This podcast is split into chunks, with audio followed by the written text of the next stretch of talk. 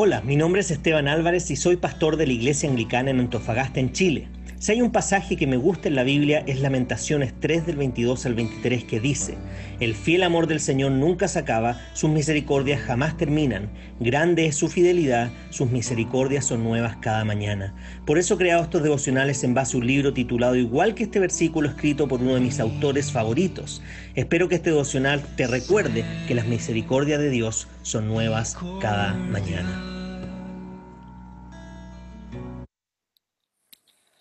Bien, y el título del devocional de hoy es, La gracia que te ha sido dada no es solo la gracia del perdón y aceptación, también es la gracia del poder. Así que levántate y continúa. En la vida del creyente el miedo a la debilidad nos lleva a olvidar a Dios. La falta de confianza significa no recordar las promesas del Evangelio.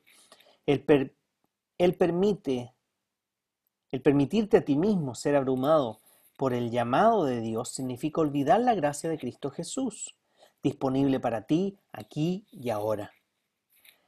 Dejarte llevar por la tentación significa ignorar la poderosa presencia del Espíritu Santo. No solo has sido, no solo sido perdonado por la gracia del Evangelio y se te ha garantizado un lugar en la eternidad con tu Salvador, también se te ha concedido por esa misma gracia todo lo que necesitas para hacer lo que Dios te ha llamado a hacer y para hacer las cosas que Dios te ha llamado a hacer en el lugar que Él te ha puesto. Así es como funciona. Dios ha prometido darte su poder. Tu tarea es seguirlo por fe en el lugar en el que te encuentras. No esperes su providencia antes de hacer un movimiento.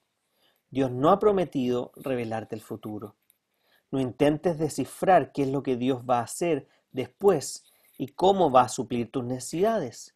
Camina hacia adelante con la certeza de que Él está contigo, para ti y en ti. Este Dios de impresionante poder te otorgará el poder para hacer lo que es necesario.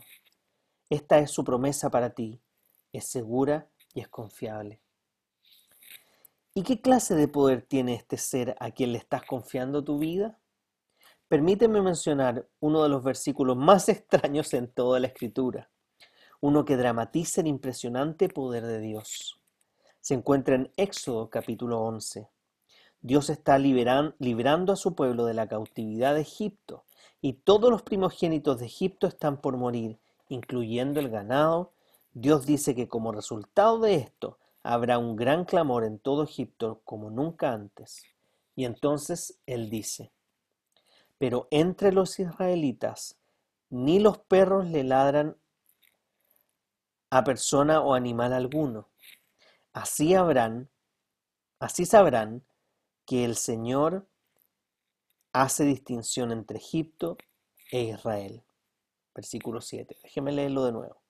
Pero entre los israelitas ni los perros le ladrarán a persona o animal alguno.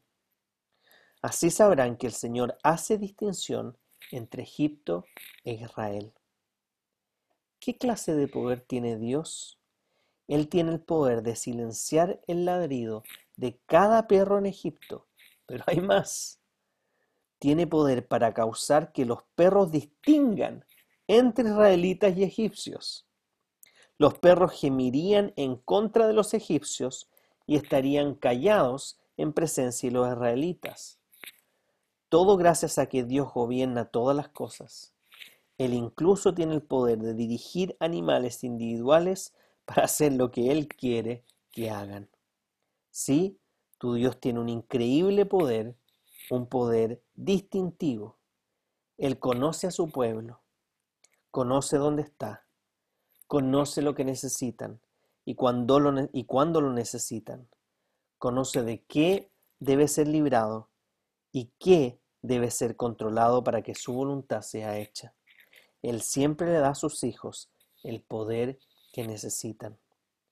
Si quieres seguir profundizando en este tema, puedes leer Éxodo capítulo 6, versículos 1 al 9. Simplemente me gustaría agregar, no sé por qué tenemos esta tendencia a poner todo el énfasis en el pasado, en lo que Jesús hizo en la cruz, lo que implica perdón y salvación. pero muchas veces ponemos poco énfasis en el presente, en el poder que Dios nos dio para vivir la vida a la cual Él nos llamó. Y en el pueblo de Israel vemos justamente cómo lo que hace Dios es rescatar a su pueblo para luego darles los mandamientos y enseñarles cómo debían vivir como pueblo rescatado. Por lo tanto, Él no espera que su pueblo haga cosas para merecerse rescatado y que después que es rescatado haga cosas para mantenerse en esa línea o en ese rescate, porque si no, se perderá el rescate. No sé si me entienden. Lo que Dios hace es rescatarte por gracia, enseñarte lo que debes hacer y darte el poder para poder hacerlo de tal manera de que todo eso que haces es debido al rescate que has recibido y no para ser rescatado. No sé si se dan cuenta que muchas religiones y muchas denominaciones del cristianismo lo tienen al revés, lo entienden al revés. Creen que tienen el poder para hacer algo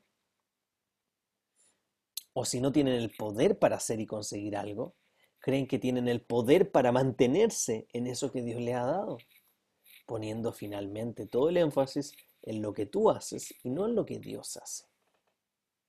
Pero el otro extremo es decir que como Dios hace todo, yo no tengo que hacer nada. Debemos mantener el equilibrio de lo que la Biblia nos enseña. Él nos ha rescatado por gracia y como soberano que es, está en control de todas las cosas.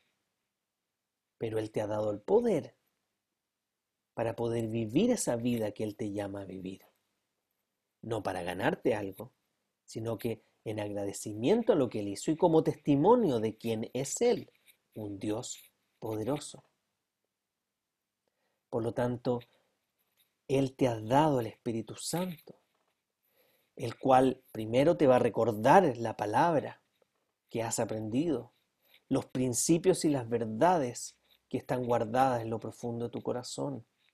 Pero además te va a dar las herramientas a través del entendimiento que Él te da de la palabra para poder enfrentar todos los desafíos que tenemos en la vida. Pero no solo eso, va a trabajar al nivel de tus motivaciones para que desees hacerlo y al nivel de tu voluntad, es decir, darte el poder para poder hacerlo. Este no es un Dios que te dice, que te rescata y te dice arréglatelas por ti mismo. Tampoco un Dios que te dice, tranquilo, yo hago todo, tú siéntate y disfruta. No, Él hace todo para que tú en respuesta a ese amor hagas todo lo que Él te llamó a hacer porque te ha dado el poder para hacerlo por medio de su Espíritu Santo. Que la gracia de nuestro Señor Jesucristo, el amor de Dios y la comunión del Espíritu Santo esté con todos ustedes, ahora y para siempre. Amén.